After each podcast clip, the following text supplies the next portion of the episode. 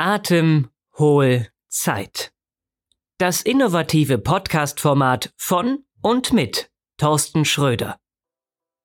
Atemholzeit braucht jeder, um frische Kräfte zu sammeln, positive und negative Erfahrungen zu verarbeiten, sich neu zu positionieren und Ressourcen für Veränderungen zu schaffen. Im Dialog mit seinen Gästen erkundet Moderator, Buchautor und Coach Thorsten in seinem Podcast, was Atemholzeit für jeden Einzelnen bedeuten kann. Die Gesprächspartner sind dabei Unternehmer, Autoren oder Sportler, aber auch alle, die zum Thema Atemholzeit etwas beizutragen haben.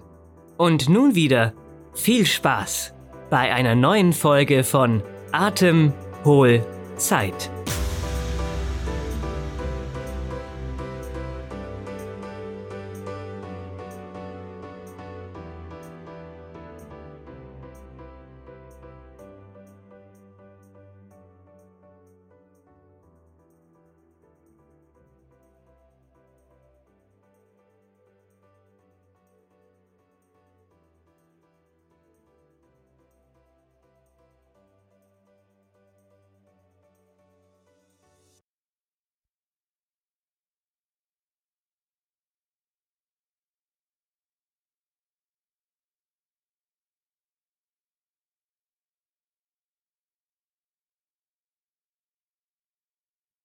Aufnahme läuft.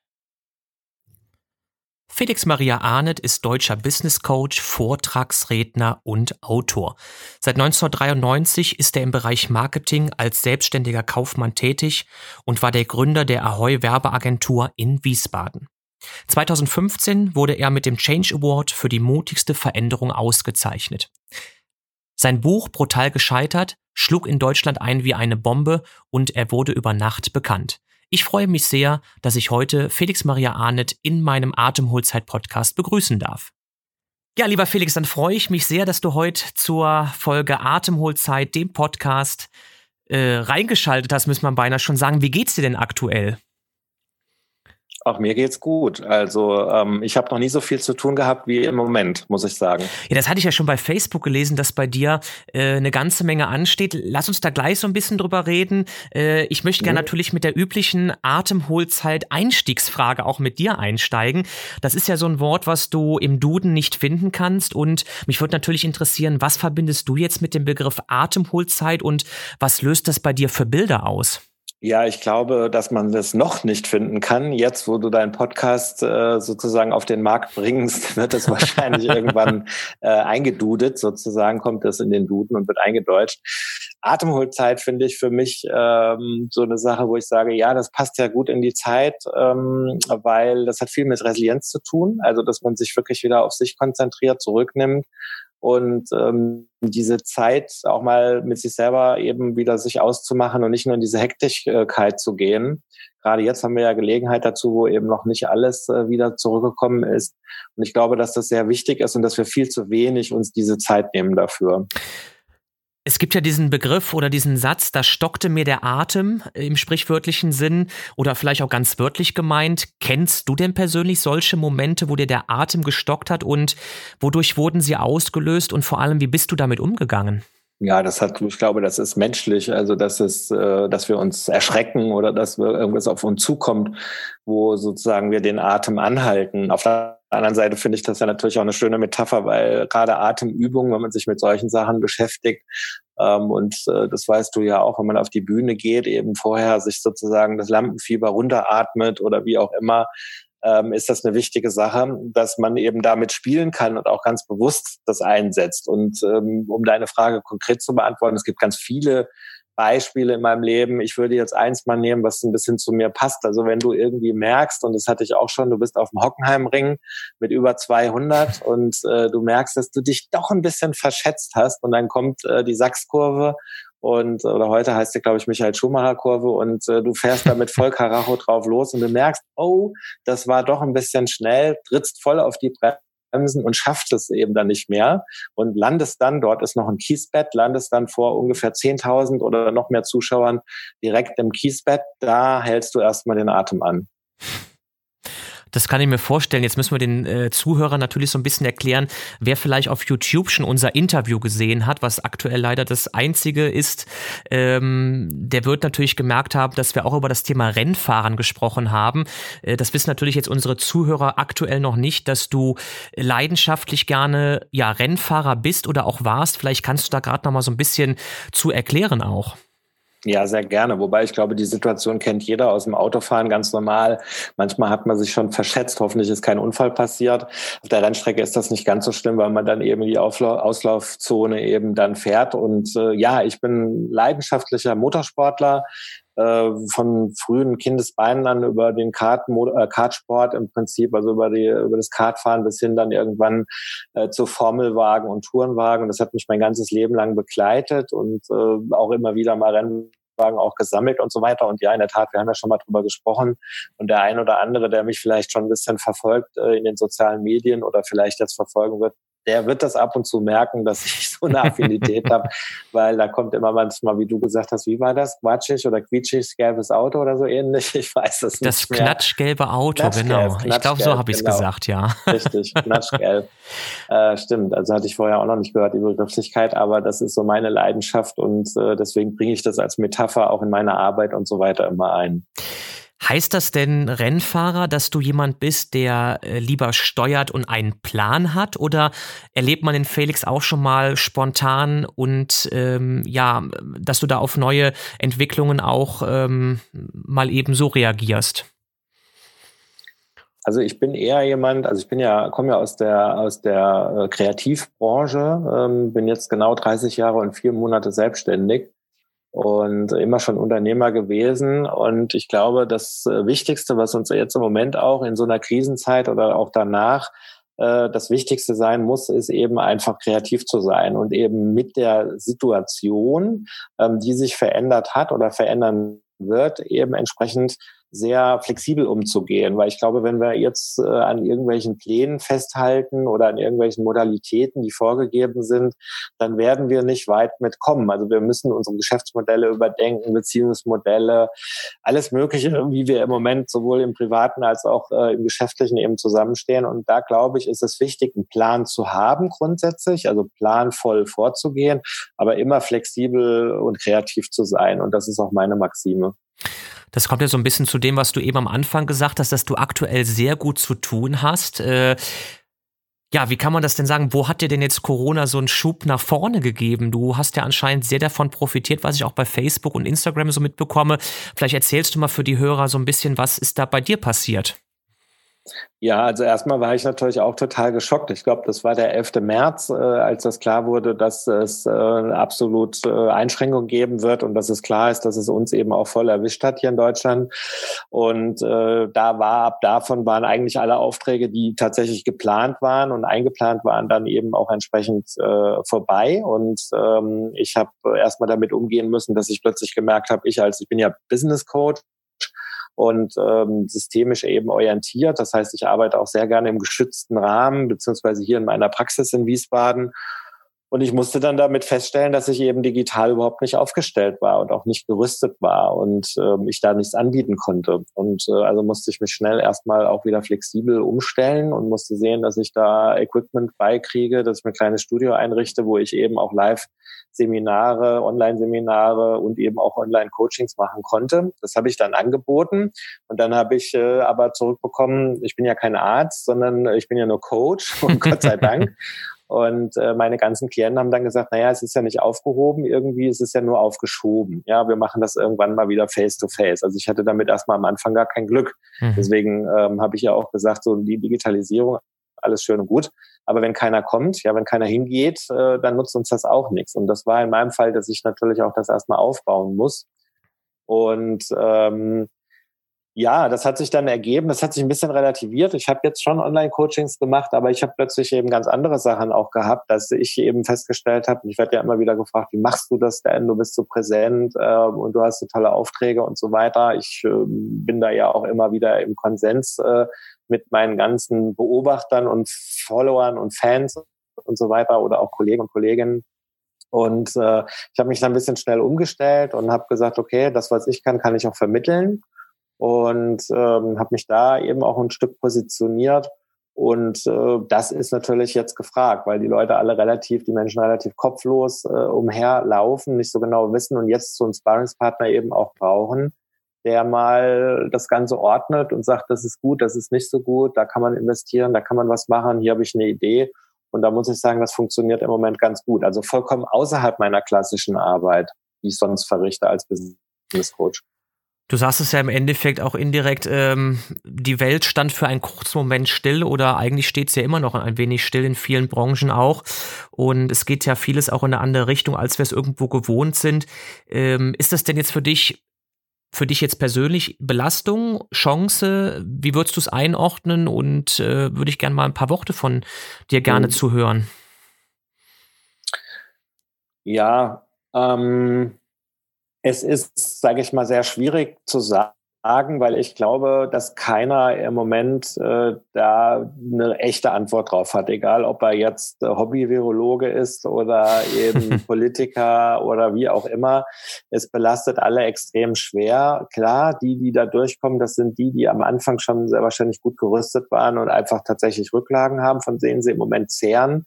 Bei denen halt auch, wo, das merkt man im Moment wohl auch ganz gut und das muss man vielleicht auch ganz äh, anerkennen, dass wenn jemand schon schlecht aufgestellt war, war, äh, sich dann der Staat halt auch überlegt, investiere ich dann nochmal auch in so ein Unternehmen? Also stelle ich dem eben entsprechend un, sage ich mal, unendliche Fördergelder zur Verfügung oder muss ich irgendwie reglementieren? Das ist einfach so. Mhm. Ähm, das ist halt Wirtschaftswelt und Leben. Also von der Seite aus, ich glaube, es ist äh, schwierig zu sagen. Ich könnte mir vorstellen, dass die ganz große Krise ehrlich gesagt noch kommt. Also das heißt, äh, es wird sich ja jetzt vieles verändern. Wir wissen noch gar nicht, wo es hingeht. Und da wird noch ganz schön was auf uns zukommen. Jetzt möchte ich ein Thema ansprechen, äh, was die, die sich jetzt mit dir beschäftigen werden oder schon beschäftigt haben, natürlich wissen. Und ich möchte es auch wirklich nur kurz machen, Felix, weil ich aus unserem Live-Interview einfach weiß, dass du äh, zwar gerne drüber sprichst, aber es auch gerne einfach mal so ein bisschen ähm, ja wegschieben würdest von dir. Im Endeffekt bist du ja wahrscheinlich auf so eine Situation insofern bestens vorbereitet gewesen, weil du so eine Situation ja vor einigen Jahren, wie dein Buch Brutal gescheitert so schön beschreibt, schon mal erlebt hast. War das jetzt wirklich für dich Vorbereitung? Bist du deswegen so entspannt oder auch konntest du schnell umswitchen oder hatte das damit gar nichts zu tun? Äh, doch, natürlich. Also äh, klar, in unserem Interview empfehle ich auch hier nochmal einfach sich anzusehen auf YouTube. das äh, ist ein sehr schönes TV-Interview gewesen. Ähm, da bedanke ich mich auch hiermit nochmal ganz herzlich, fand ich wirklich klasse. Und ähm, da habe ich das ja auch schon gesagt und ich wiederhole das gerne. Also zum einen ist es natürlich so, das Scheitern, was mir widerfahren ist als Unternehmer, ähm, das kann man nicht abwenden, auch wenn man das jetzt viele, wenn das auch jetzt einige Jahre hin, äh, her ist und so weiter. Ähm, das begleitet mich und ich habe darüber zwei Bücher geschrieben und das ist auch wichtig und richtig. Ich habe Vorträge dafür entwickelt und so weiter, war auf vielen Bühnen. Das hat mir wirklich viel gebracht danach. Das muss ich sagen. Ich habe das für mich eben damit auch verarbeitet. Ich habe das in die Welt getragen. Bin ja auch einer der wenigen, der so offen mit diesem Thema umgeht. Und ähm, ja, also da kann man auch gerne nochmal nachlesen. Gibt es ja unheimlich viele Publikationen mittlerweile über mich in diesem Bereich. Was ich gelernt habe, ist natürlich ganz klar, und ich habe so fünf Tipps im Buch. Also der erste Tipp ist eben, das zu akzeptieren. Und ich glaube, was, das habe ich ganz schnell verstanden als das alles auf uns zukam, dass ich gesagt habe, es hat jetzt keinen Zweck, irgendwelchen alten Geschäftsmodellen hinterher zu jammern ähm, und auch zu gucken, ob ich äh, da irgendwie was retten kann, sondern ich habe, das meinte ich vorhin auch mit der Flexibilität, ich habe mich sofort auf etwas Neues konzentriert und habe gesagt, okay, da ist Potenzial, da investiere ich jetzt. Das hat mir geholfen, im Prinzip relativ schnell über diese Schockstarre hinwegzukommen, mhm. die man so am Anfang hat, wenn, wenn man gescheitert ist oder in so einer Krise ist, in so einer schwierigen Situation. Ähm, ich glaube, das ist eine Sache, die ich gelernt habe. Und daraus dann zu gucken, okay, was ist tragfähig? Also was kann ich machen, was mich eben im Business rettet? Wie kriege ich natürlich auch Zuwendungen und so weiter? Wo muss ich mich erkundigen. Wo gibt es Förderungen? Ja, die finde ich auch total legitim, um die man sich kümmern kann, die auch äh, äh, geboten werden. Klar ist es viel Arbeit, viel Formelles und so weiter, aber es geht. Und darauf habe ich mich konzentriert.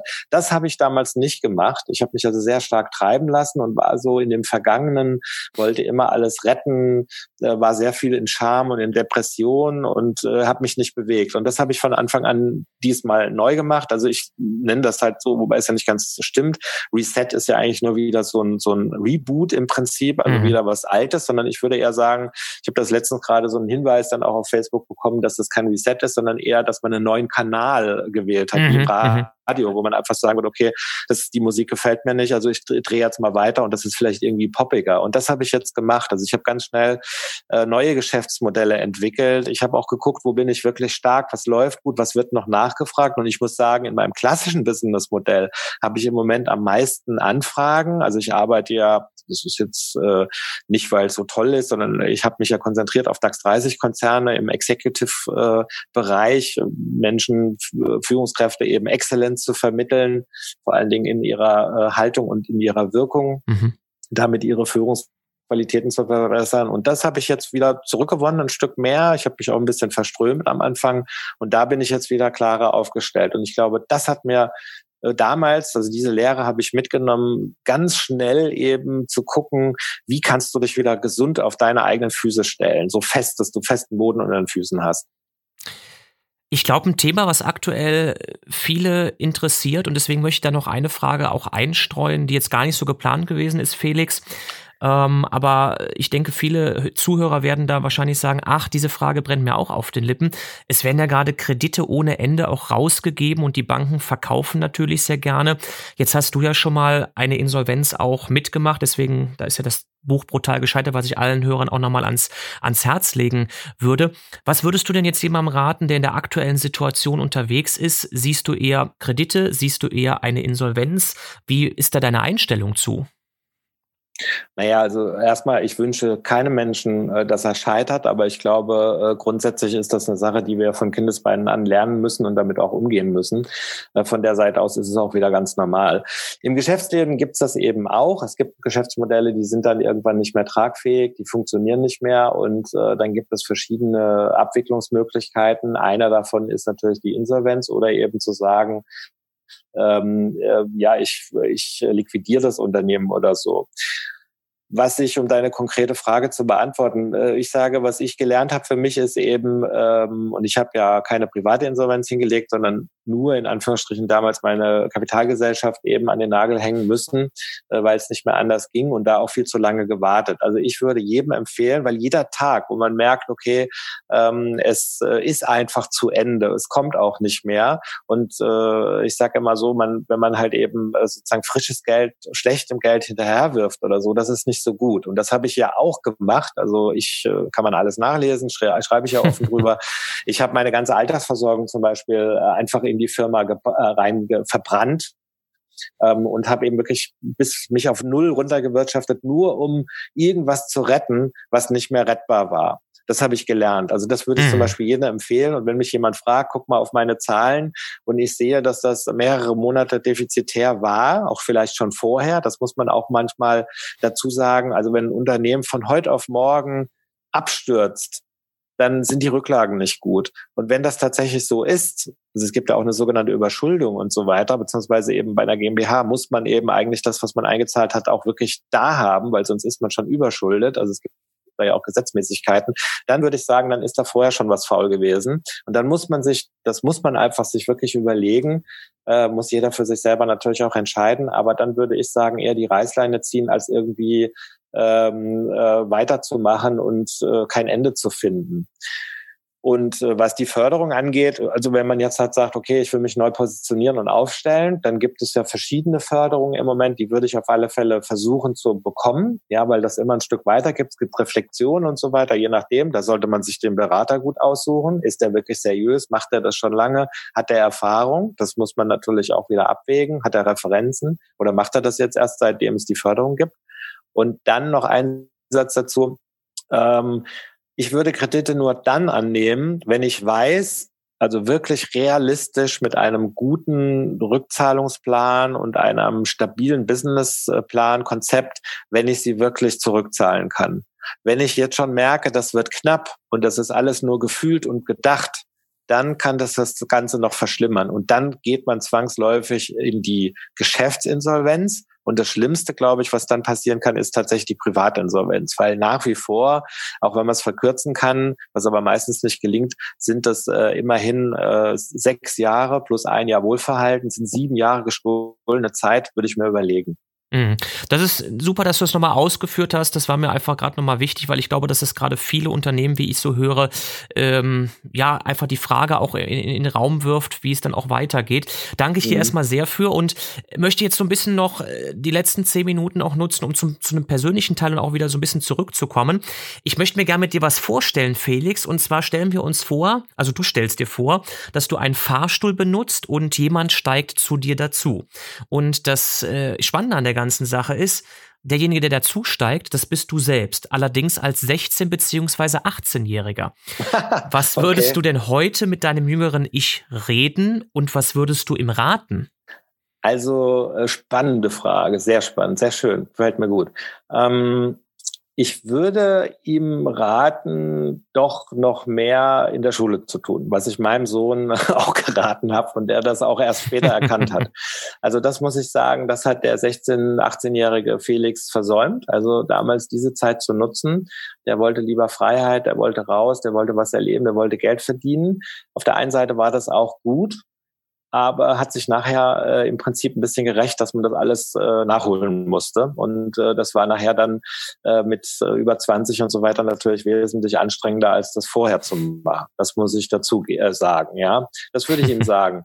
Alles andere, so wie der Weg war, muss ich sagen, äh, wäre ich, äh, weiß nicht welcher Person, also wenn ich ihn so betrachten würde, retrospektiv sozusagen, würde ich sagen, wäre ich schon sehr stolz auch darauf, weil er hat vieles richtig gemacht und also tatsächlich einfach früh Unternehmer geworden, früh Verantwortung übernommen, früh Vater geworden, Familie gegründet, äh, dann äh, ja und heute halt viel Spaß auch mit einem erwachsenen Sohn, ähm, alle Zeiten waren gut, ganz viel auch gelernt in dieser Zeit, äh, viel Geld verdient, ja, tolle Sachen gemacht, spannende äh, Lebensentwürfe gehabt und so weiter, die auch teilweise von vorher gescheitert sind. Dann dieses brutale Scheitern.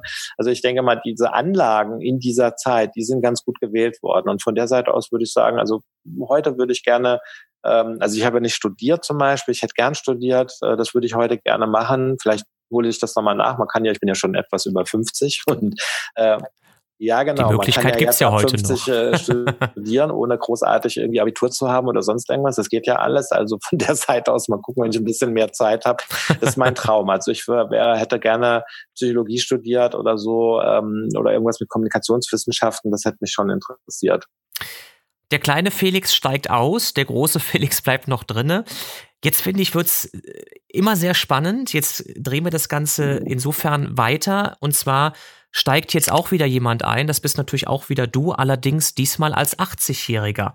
Was würden denn jetzt deine mhm. Themen sein, die du gerne besprechen würdest?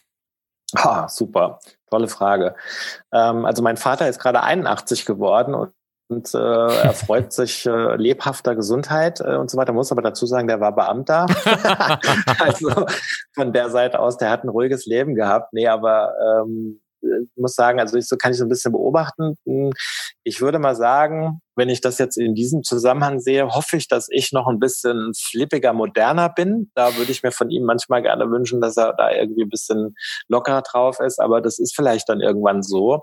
Also das würde ich mir wünschen wenn ich mal 80 bin, dass ich eben tatsächlich lebensfroh bin und der ganz große Traum ist äh, tatsächlich mal irgendwann nur noch so vom Coach als der Senior Coach wahrgenommen zu werden. Und ich glaube, selbst wenn man noch hell im Geiste ist, äh, und das ist man ja heute mit 80 noch, äh, ist ja so irgendwie das äh, neue 65, 70 oder so, keine Ahnung ähm, dann kann man noch richtig gut äh, irgendwie was in die, äh, die Welt bewegen. Und ich glaube, das würde ich gerne machen. Also ich würde gerne weiterhin hier in meiner schönen Praxis in Wiesbaden sitzen und äh, vielleicht ein tolles Team haben, die einfach so die aufregenden Sachen macht und so weiter, aber mich fragt und dass ich immer noch, also ich würde gerne auch äh, tatsächlich noch mit 80 arbeiten, mit Freude. Also nicht, weil ich es muss, sondern wirklich, weil ich noch etwas mitgeben kann und weil man meinen Rat noch schätzt. Ja, ich glaube, die Chinesen sagen das ja auch so ein bisschen, dass man sich nicht zur Ruhe setzen soll, nicht in die Rente gehen soll, dann wird man äh, sehr alt und führt noch ein sehr tolles Leben. Das habe ich zumindest so aus China gehört. Lieber Felix, bevor wir zu den Abschlussfragen, das sind so einige Sätze, die ich dir gleich hinwerfen werde und die du mir wie in unserem Live-Interview gerne beantworten darfst, würde ich gerne noch von dir wissen, gibt es denn Dinge in deinem Leben, über die du noch nie mit jemandem geredet hast? Hm. Nee. Gibt es nicht. Oh, das war, schn das war schnell beantwortet. Jetzt dachte ich, du plapperst hier die großen Geheimnisse. Ähm, Geheimnisse aus. Aber gut, dann gehen wir direkt über zu den Abschlussfragen, lieber Felix. Das war aber eine schnelle Antwort. Nö, habe ich nicht. Ich bin, also du kennst mich ja ein bisschen, ich bin ja unheimlich kommunikativ und ich glaube, es gibt kein Thema, was ich nicht schon irgendwo platziert habe oder sonst irgendwas. Ich habe ja wenig Geheimnisse. Wer das Buch liest, das ist sehr persönlich geschrieben. Ähm, und ich glaube, ja, also und das, was man an Geheimnis hat oder was man für sich so privat hat, das würde ich auch da lassen. Sehr gut. Ähm, ich, ich sage die Sätze, ich zitiere mhm. die Sätze und du machst sie einfach entweder mit einem Satz selber, mit einem Wort zu mhm. Ende. Und zwar der erste Satz, Autoritäten sind für mich. Wichtig. Veränderungen finde ich. Gut. Spannend. Tod und Sterben bedeuten mir. Boah. Mhm. Tod und Sterben bedeuten mir. Ja, muss ein bisschen über nachdenken. Also zum einen denke ich mal, ist das vielleicht eine Chance auf ein neues Leben, auf ein anderes. Also von der Seite auch wieder spannend. Also gar nicht so düster. Es gehört zum Leben dazu. Es verändert sich was. Es gibt was Neues. Was da kommt, weiß ich nicht. Also von der Seite aus, äh, ja, ich bin mal gespannt, was dann kommt. Und der letzte Satz, Liebe vermag. Wertschätzung, Anerkennung, Zärtlichkeit, Sexualität, also alles, was wichtig ist, um in irgendeiner Weise eine tragfähige Beziehung zu führen. Ähm, besonders halt mit einem Menschen, mit dem man innig eben auch zusammen ist und den man tatsächlich liebt. Und so die übergeordnete, die übergeordnete Bedeutung von Liebe ist, glaube ich, dass wir uns wieder mehr darauf konzentrieren müssen, was jetzt vielleicht auch diese, diese Zeit gezeigt hat, auch ähm, diese vielen Verbindungen, diese vielen, dieses Mitleiden und auch dieses ähm, immer wieder zusammenzukommen, dass das äh, eine ganz wichtige Entscheidung ist, dass wenn wir uns eben, ich sage das jetzt mal so ein bisschen in Anführungsstrichen lieb haben, dass wir auch gut miteinander zurechtkommen. Ich glaube, das ist ganz wichtig. Lieber Felix, ich danke dir bis hierhin für das Interview zum Podcast Atemholzeit. Jetzt hast du allerdings wie jeder andere Gast auch noch die Möglichkeit, äh, jemanden zu grüßen, noch einen letzten Satz für dich loszuwerden, den Leuten draußen was mitzugeben. Und dafür gebe ich dir jetzt gerne hier nochmal das Wort. Sehr gerne, Dankeschön. Also ähm, ich möchte, ich habe das ja in meinen Büchern und so weiter auch schon immer gemacht und mich auch bedankt bei den Menschen, die mir da unheimlich geholfen haben. Und äh, das kann man alles nachlesen. Das habe ich auch schon oft gesagt. Denen bin ich unendlich dankbar. Ich möchte aber gerne so zum Abschluss äh, vielleicht eher noch so eine Metapher mitgeben, die ich auch immer sehr gerne benutze. Und dieses Buch finde ich auch sehr gut von Master Han Chan. Das heißt, wer, zwar, wer loslässt, hat zwei Hände frei, weil ich glaube, dass wir ähm, uns oft sehr stark äh, mit uns selbst zu beschäftigen, was wichtig und richtig ist auch, aber sehr viel auch mit unnützem Kram. Und äh, wir vielleicht jetzt in so einer Situation, wo wir uns brutal verändern mussten und wo wir uns komplett neu einstellen, dass wir da wieder ein Stück zurückfinden im Prinzip zu Dingen, die eben vielleicht gar nicht mehr so wichtig sind, wenn wir sie eben loslassen mussten und müssen. Und da liegt ein ganz großer Lerngewinn drin. Und ich glaube, wenn das jeder mal ausprobiert, mal etwas loszulassen, weil man sagt ja so schön, das kommt ja dann auch wieder zurück. Also es ist ja nie ganz weg. Ich glaube, da liegt eine große Chance drin. Lieber Felix, ich danke dir für das tolle Podcast-Interview. Ich bedanke mich bei allen Zuhörern. Sehr gerne. Wieder, das war eine neue Folge Atemholzeit, der Podcast mit und von Thorsten Schröder. Bis demnächst. Macht es gut. Tschüss.